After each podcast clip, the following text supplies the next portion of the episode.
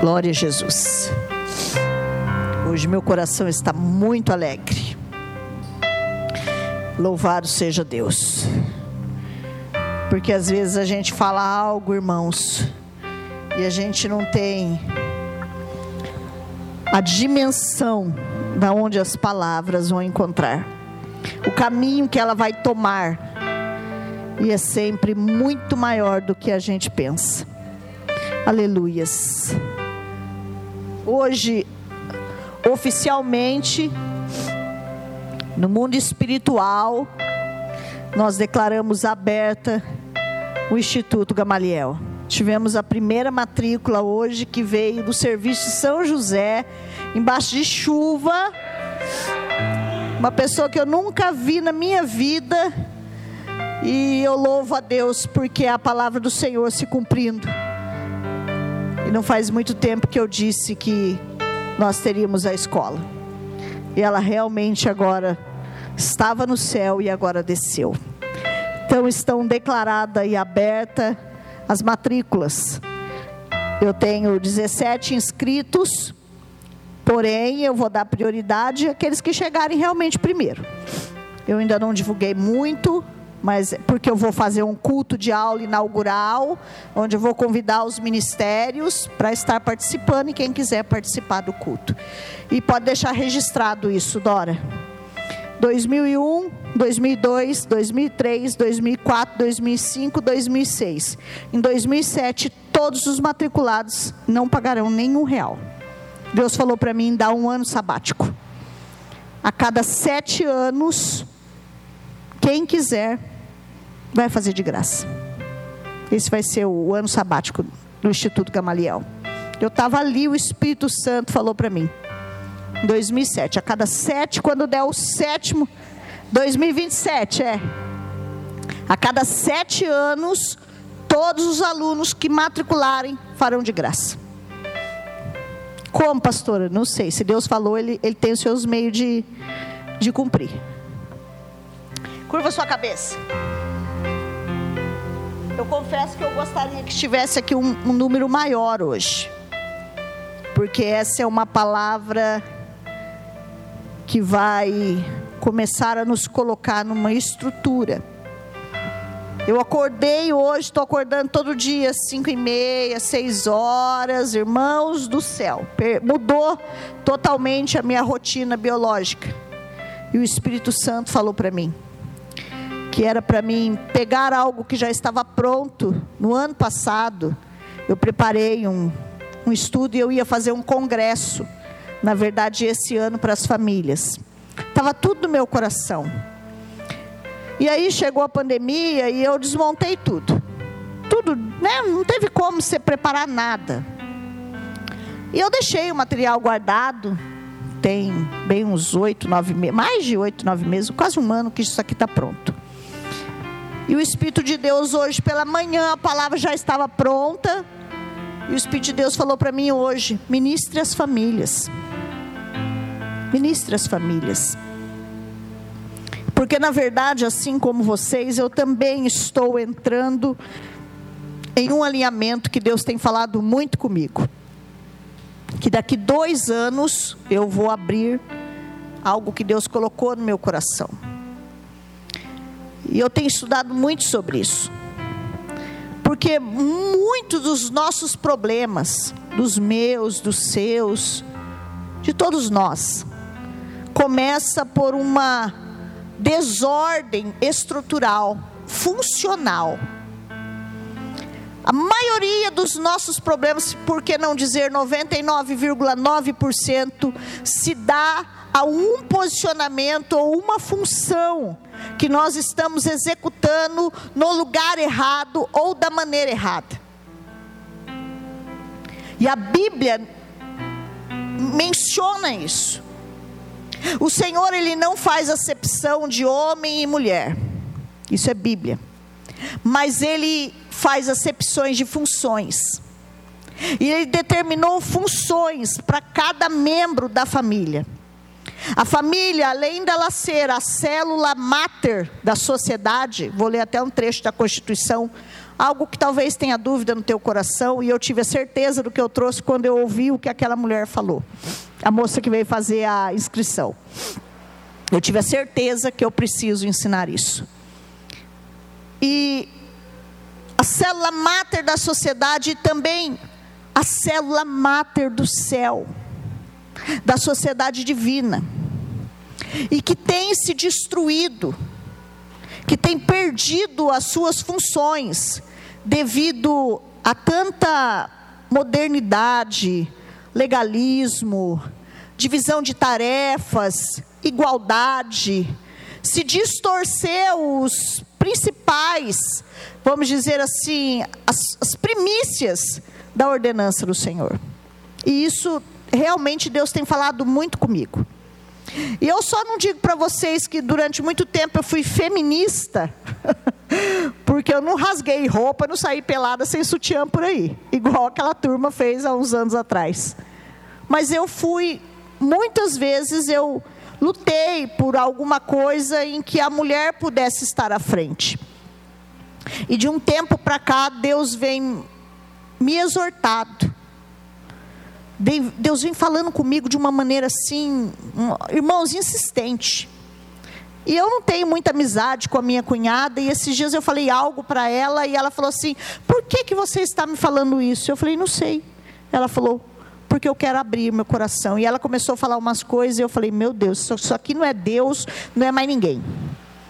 Porque era tudo que ela precisava ouvir que estava dentro de mim, e a confirmação veio da boca dela sobre algo que daqui dois anos eu vou dizer para vocês. Por que dois anos? Porque tudo nessa vida tem um começo, meio e o fim. Tudo tem uma preparação. Então, desde o meu espírito, do teu espírito, da ordenança espiritual, precisa acontecer. Tudo precisa se alinhar. Tudo precisa estar debaixo da vontade de Deus.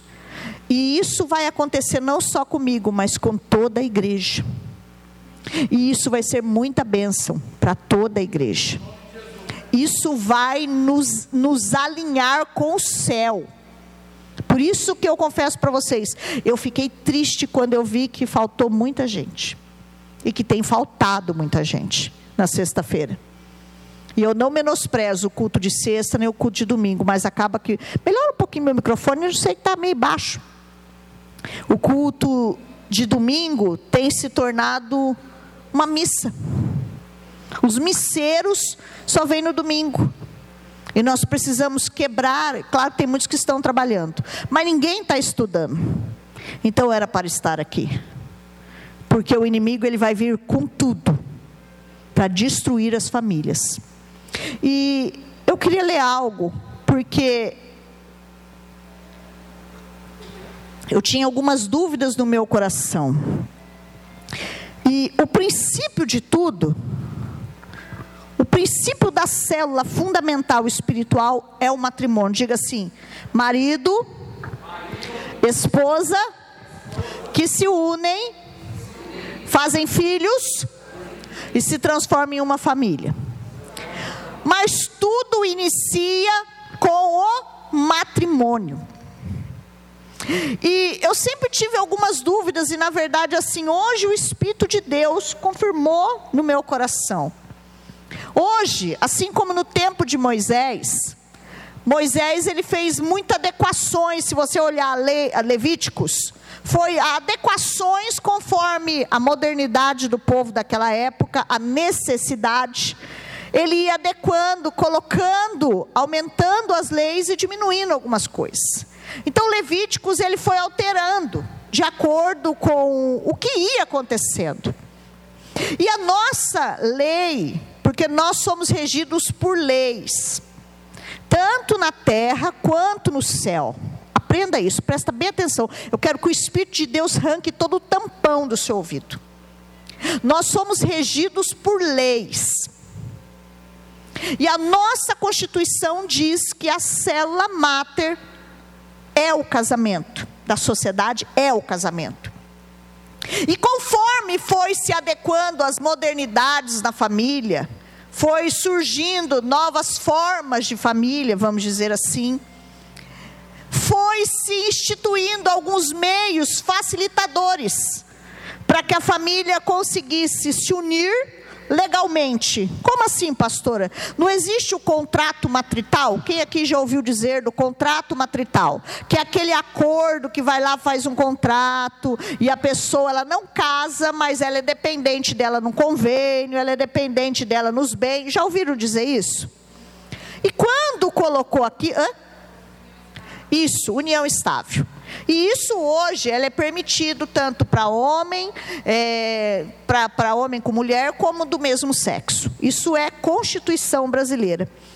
E eu fiquei com aquilo no meu coração, porque eu falei, meu Deus, se nós somos regidos por leis, isso não está certo.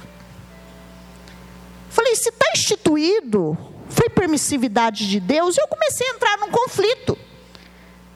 Porque a família constituída biblicamente é homem e mulher, macho e fêmea, tanto no mundo animal quanto no mundo humano.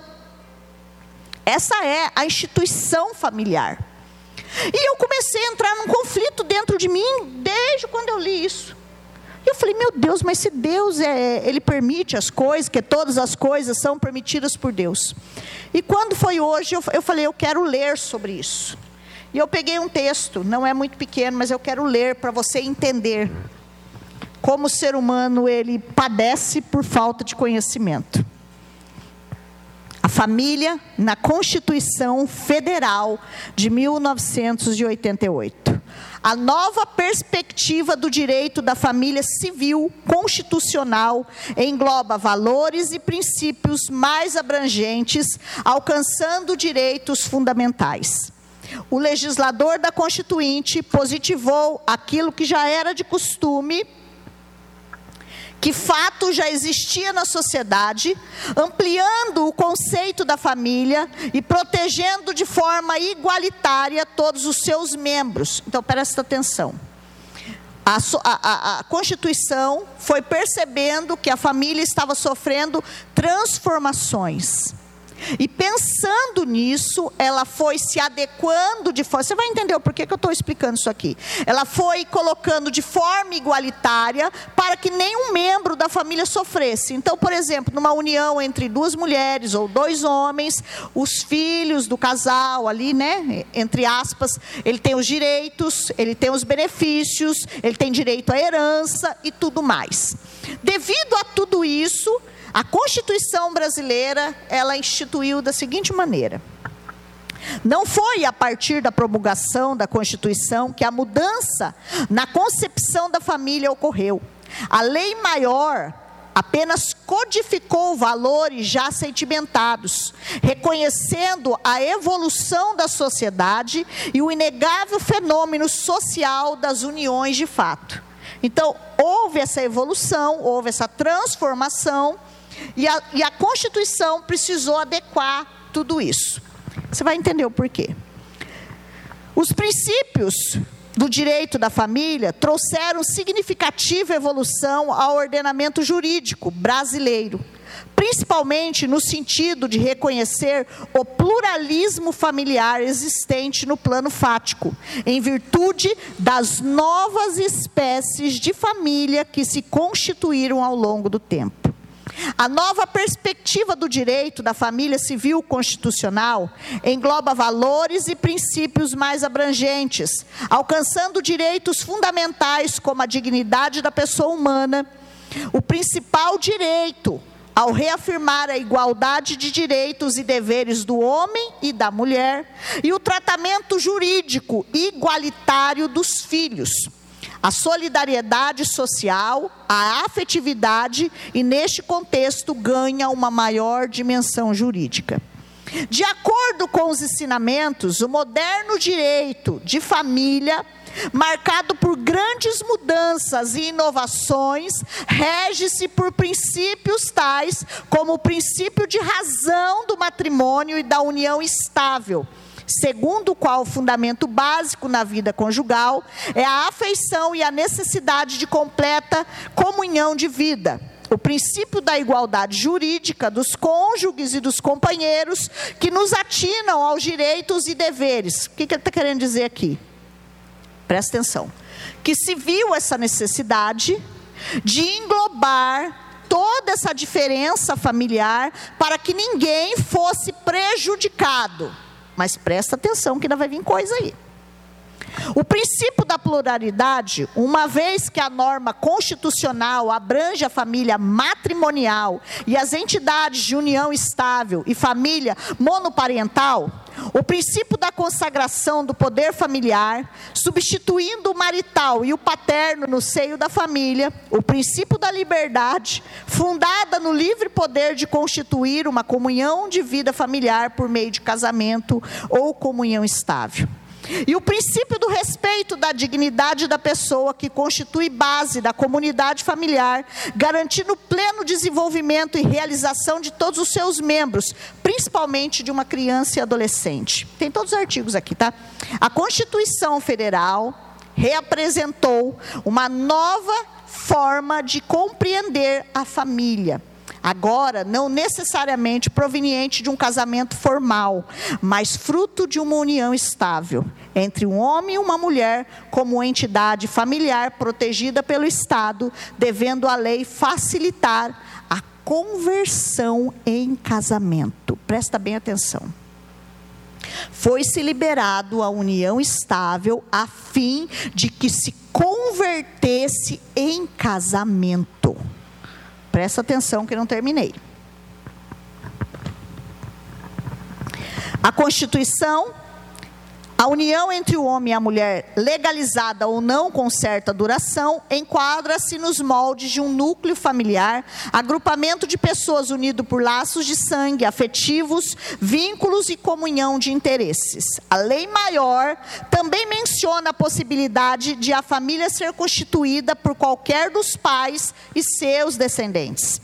Reafirma a igualdade entre o homem e a mulher, que é muito triste, né? Na sociedade conjugal. Estabelece o tratamento igualitário dos filhos, adotados ou não. Sem qualquer designação discriminatória. Então, por exemplo, se a Carol casa com o Edinho, ele já tem filhos e ela tem filhos, todo mundo tem direitos iguais nas partes da herança. Porque faziam acepção, tirando da herança o filho que era do outro casamento. Ele tem parte na herança. Ok? Mas espera aí que eu não cheguei na parte que eu quero. Porque tudo parece tão bonito e tão legalista, né? Assim, verifica-se que em três formas de constituição da família sejam formadas pelo casamento, seja ele civil ou religioso, ou religioso com efeito civil. A formação pela união estável e família formada por qualquer dos seus pais e descendentes, ressalta-se a instituição do casamento permanece sendo o único meio básico de consolidar uma união familiar e não foi substituído pelo reconhecimento constitucional da união estável. Eu não sei se você entendeu. Considerando que a própria Constituição Federal prevê a facilitação de sua conversão em casamento. Portanto, a Carta Magna não apenas aborda os princípios norteadores das relações entre pessoas do poder público, mas também as regras de interação inerentes à convivência humana. Assim, impõe-se o regramento constitucional à família, célula mater da sociedade, elemento do casamento. Pastora, por que, que a senhora quis trazer isso aqui? Porque legalmente, ligado na terra e ligado no céu, o casamento precisa estar firmado. Todo mundo que tiver união estável está em pecado. Porque a própria lei diz, a própria lei garante que não substitui, não substitui a união estável pelo casamento. Então, esse modelo de família torcido, que se unem, e isso vai para o podcast, está fora da lei da terra e fora da lei do céu. Deu para você entender? Deu para você entender?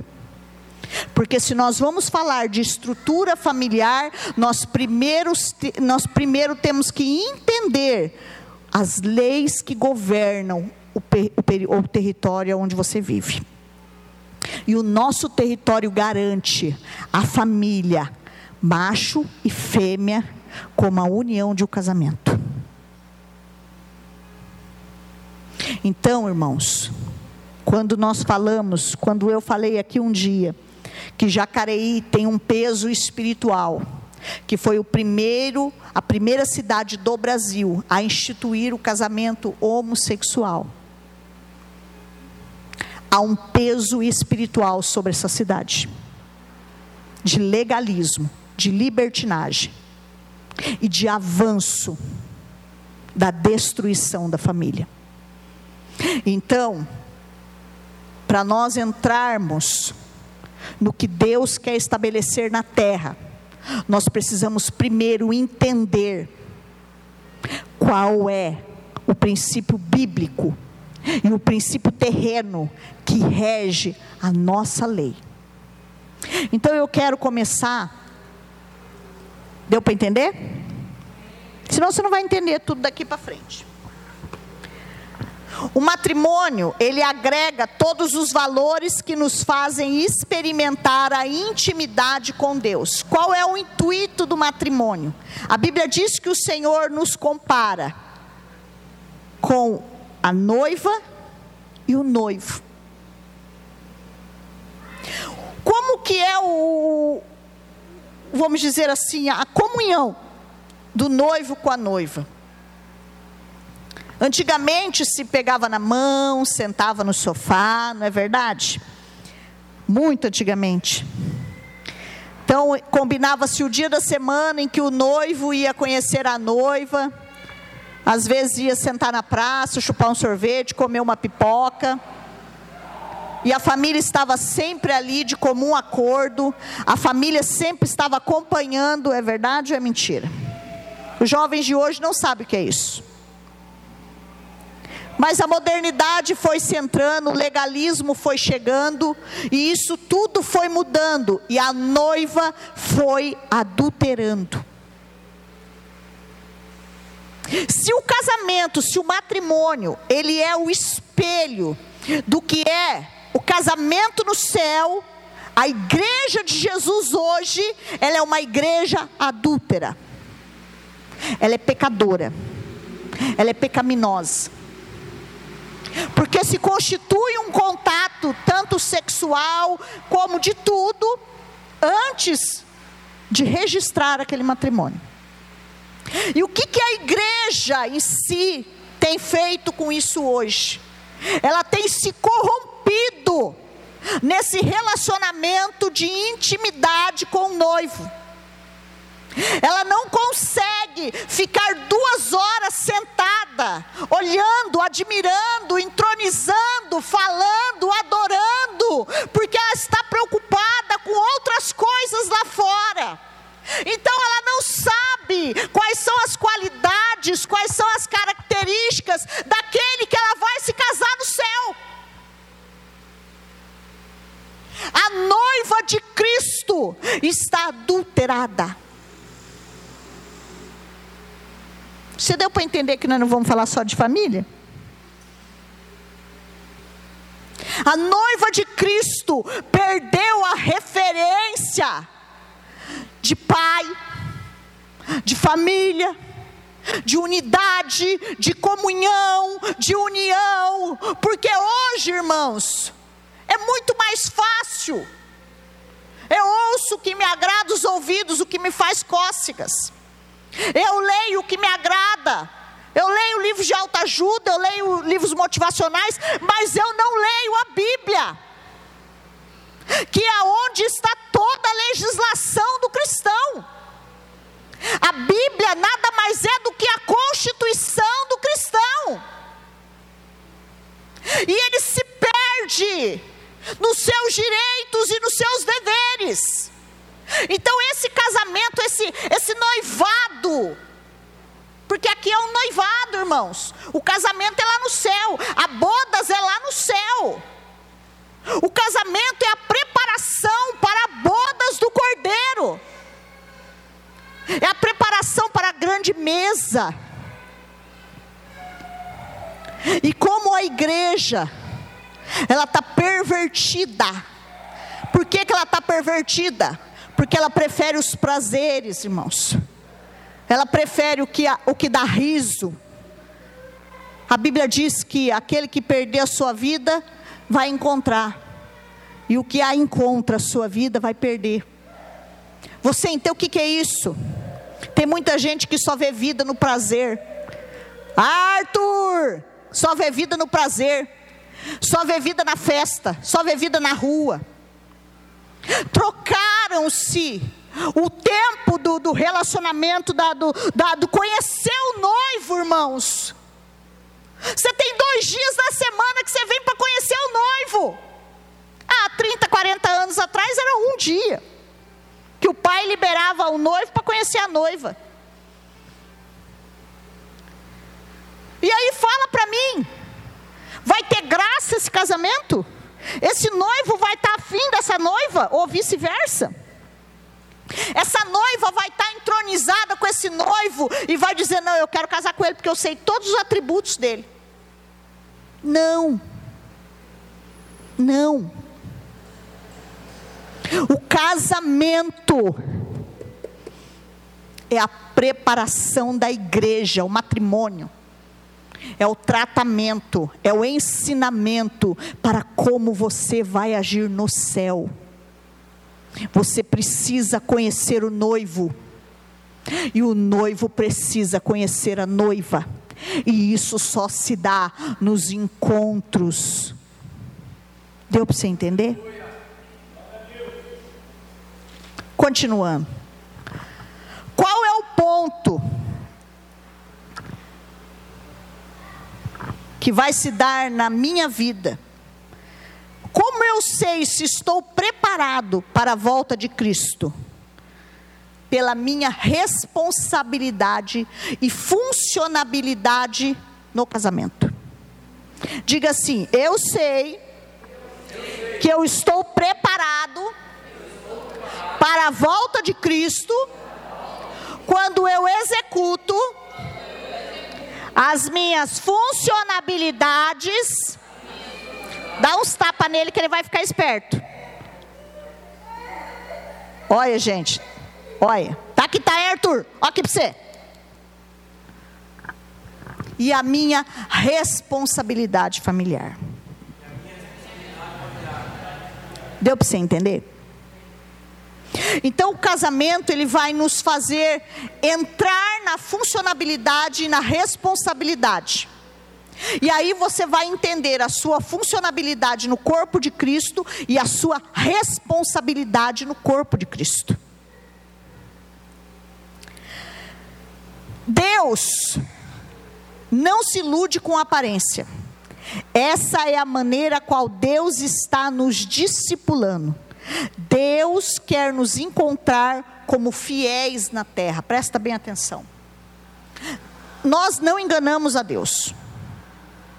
Não adianta, irmãos, eu vim aqui, levantar minha mão, fazer cara de adorador, ah, e chorar. Se aquilo não for verdadeiro, se aquilo não vier de dentro. Por isso que muitas vezes eu até prefiro que você fique com cara de ué, do que faça algo que você não está sentindo. O cara de paisagem, né? Que é mais bonito. Porque você precisa colocar para fora o que você está sentindo. Porque é o que ele vai ver, o que está lá dentro. Ah, Deus sabe todas as coisas, Deus sabe. Mas ele, precisa, ele quer ter relacionamento com você. Ele quer participar, mais ou menos assim, irmãos. Deus quer estar com a gente de uma maneira que a Bíblia diz assim: pedir, pedir e dar-se-vos-á. Não diz? Aí outro vem e diz assim: não, não preciso falar nada, não. Deus sabe de tudo. Deus sabe. É um tal de Deus sabe. Deixa eu falar uma coisa para você. Deus sabe. Deus escreveu o seu destino. Só que Ele está dando uma chance para mim e para você, para governar com Ele. Então Ele fala assim: pedi, pedi, dá-se-vos-á. Ele está dizendo assim: ó, me dá uma chance de eu ajudar você a restaurar a sua família. Ora a mim, fala para mim as suas necessidades, que nós vamos trabalhar junto. Fala para mim quais são as suas dificuldades, porque eu vou trabalhar junto na sua empresa eu vou trabalhar junto na educação dos seus filhos, com o seu marido. Eu estou te dando uma oportunidade de fazer comigo. É isso que Deus quer. Te dá uma oportunidade de você participar com Ele. Deu para você entender?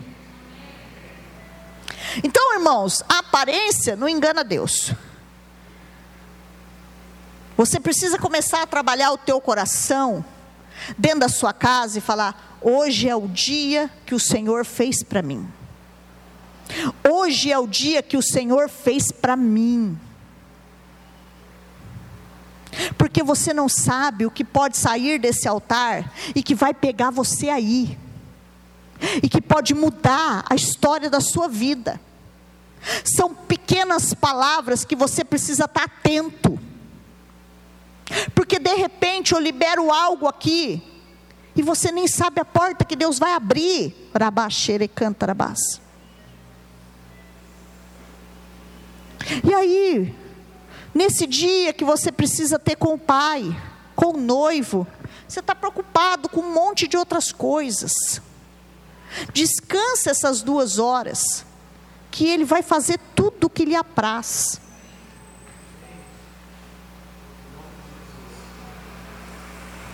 Abra sua Bíblia em Gênesis 12, 3. Quem achar primeiro, fala para mim.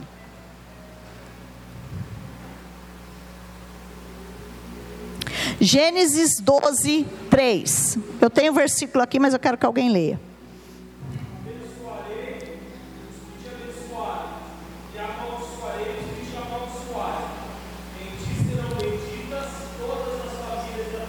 Presta bem atenção. Em ti serão benditas todas as famílias da terra. O que, que significa isso aqui? Para quem que Deus falou essa palavra? Para Abraão.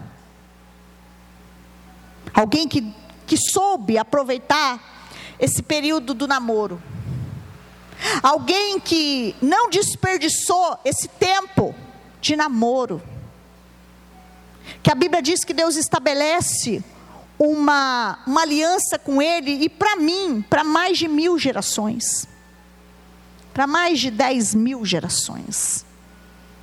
Em ti serão benditas todas as famílias da terra. Essa promessa, irmãos, não está vinculada a uma única pessoa, mas a uma família, a um grupo de pessoas todas as famílias da terra. Ele não falou, Abraão, você vai ser bendito. Bendito será todo mundo que andar com você. Não, ele falou, bendito serão todas as famílias da terra.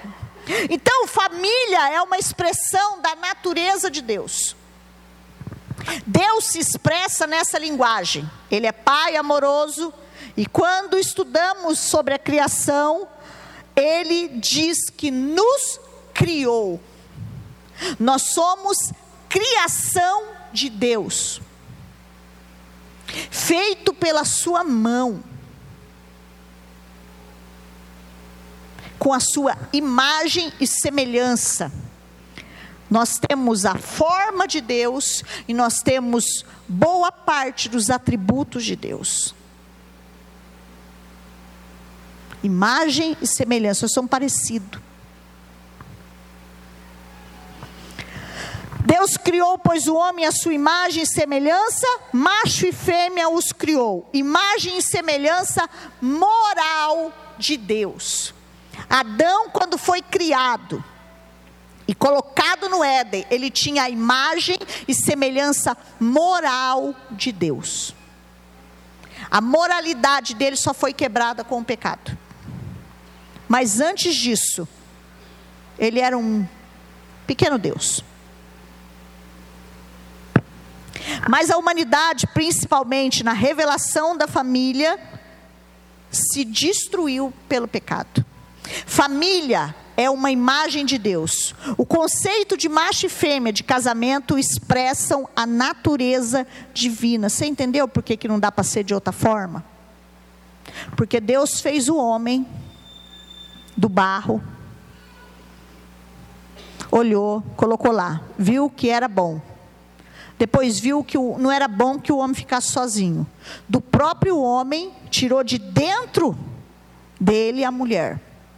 E macho e fêmea os criou. Deus pensou em cada detalhe. Você vai entender que até a forma física da mulher tem o seu porquê. Até a, a, for, a, a robustez do homem tem o seu porquê. Deus pensou em cada detalhe. Então não dá para ser diferente. Não pode ser diferente. Por isso, Deus usou a bênção abraâmica. Em ti serão benditas todas as famílias da terra, funcionando de maneira familiar. O sucesso de qualquer nação depende da funcionabilidade da família. Um dia eu falei para vocês aqui, hoje eu tentei procurar, mas acabou que eu esqueci. Um dia eu falei para vocês, quando eu preparei esse estudo, eu estava vendo os países onde é menos separação, essas coisas, estatística. E há muito, um dos primeiros ministros da Inglaterra, alguns anos atrás, não me recordo porque já faz tempo que eu li. Ele, quando ele assumiu o seu posto, ele percebeu que era um grande índice de divórcios. Um grande índice de divórcios. E aquilo estava gerando um custo financeiro muito alto para a Inglaterra. Tanto é, prisional, porque os filhos eram criados sem os pais, acabavam se marginalizando e iam parar na cadeia, quanto previdenciário, as mulheres recebiam pensões por cada marido que abandonava ela, era o sistema do governo. E aí ele começa a perceber que tudo aquilo estava levando a uma dívida monetária muito alta no seu país. E ele cria ali estruturas para se manter a família. Uma delas colocando peso sobre o marido. Você vai deixar a sua esposa, você vai ter responsabilidade de estudar e de pagar o benefício dela. Ele altera leis. Você, vai, você, quer, você quer largar? Mas você vai sustentar ela enquanto ela viver. Pergunta para mim para quanto foi o índice de separação. Acabou. Sossegou ali o negócio. Você está entendendo? Então, o sucesso da família depende, o sucesso de uma sociedade, o sucesso do céu depende da funcionabilidade da família, executando as suas funções de maneira correta. Princípio fundamental para tudo isso. Eu só vou falar isso e nós vamos ter muitos dias aqui juntos falando sobre isso. Primeiro, alguém abre em 1 João 4, do 7 ao 8, porque já é 9 15, eu vou terminar 9 20. Efésios 5, 2. E Mateus 22, 37 9. Quem achou 1 João 4, do 7 ao 8, pode ler.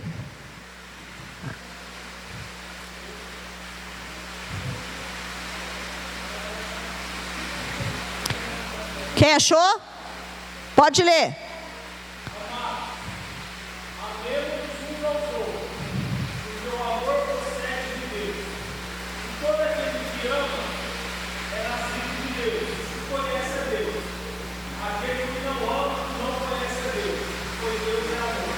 Ótimo, Efésios 5, 2.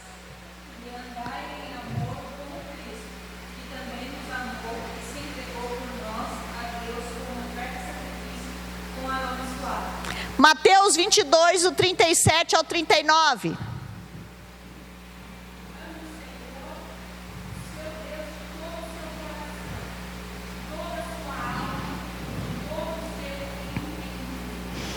Qual é o principal da família? Vamos falar em coro? O? O? O? Deu para entender? Sei se você percebeu, mas não vai dar tempo de eu falar. Mas tem, nesses três versículos, fala de diversas formas de amor. E são essas formas de amor que nós precisamos ter. Se não tem, precisa buscar, precisa adquirir e precisa implementar dentro da família. Porque quando nós colocamos esse princípio primordial dentro da família, acaba o problema do casamento. Pastora, qual problema da sociedade? A falta de de amar a Deus, de amar ao próximo. Porque o próximo, irmão, não é o. Ah, eu amo o próximo, aquele coitado que está dormindo lá embaixo da ponte. Não, o próximo que está do teu lado. Próximo, do lado. Dorme com você. Come na mesma mesa que você. Deu para você entender? Eu vou ter que parar. E pior que eu estou animado, irmãos. E quando você está animado, você vai. Você vê que eu não estou nem lendo, o negócio está na minha mente. Porque isso aqui, vocês vão ver quando eu entrar na funcionabilidade do marido, da esposa e dos irmãos, nós vamos sair daqui que nem leão. Eu não tenho mais tempo. Eu, por mim, continuava no domingo. Mas aí aquele povo que não veio, vai saber nem que dia é hoje, né? Triste. Presta bem atenção, irmãos. Deus quer derramar uma unção na sua casa, nos seus filhos, nos meus filhos, no seu marido. Cadê os amém do marido? Amém. Cadê e na sua esposa? Cadê o amém da esposa? Quando você fala amém, o anjo vem e toca na sua mão, você sabia? E quando nós entrarmos nessa engrenagem, irmãos, oh, coisa boa que vai ser. Porque daí o inimigo não tem nada para ir diante do trono acusar. Não, mas eu estou querendo mandar uma bênção lá para aquela casa. Não, mas não pode não. A esposa é rixosa. O marido é relaxado. Satanás apresenta, apresenta dessa forma. Mas quando a gente entender a nossa função e a gente começar a praticar, que o Senhor olhar e falar assim: hoje eu estou querendo derramar uma bênção lá na tua casa. Satanás vai procurar nos livros, mas peraí, que eu não estou achando nada aqui. Espera um pouquinho que eu estou precisando acusar. Mas peraí, parece que entrou no eixo? Parece que está fazendo cada um o seu papel? e ele perde, e você é abençoado, a sua família é abençoada, é restaurada. Então eu quero esperar você aqui no domingo, eu quero esperar você aqui na sexta, principalmente na sexta. E na próxima sexta, irmãos, eu quero alavancar. Se Deus tratar no meu coração, eu venho domingo. Com a mesma palavra, está pronta a palavra ali. Dependendo da cara que tiver aqui, porque eu estou feliz com vocês que vocês vieram hoje. Porque significa que vocês são as primícias das famílias restauradas. Toma posse. Vocês são as primícias das famílias restauradas. Então você tem que trazer sua esposa e, se possível, seus filhinhos. Porque eu tenho certeza que Jesus vai fazer algo fantástico em nossas vidas. É só essa palavra por enquanto, porque não dá tempo de falar mais nada.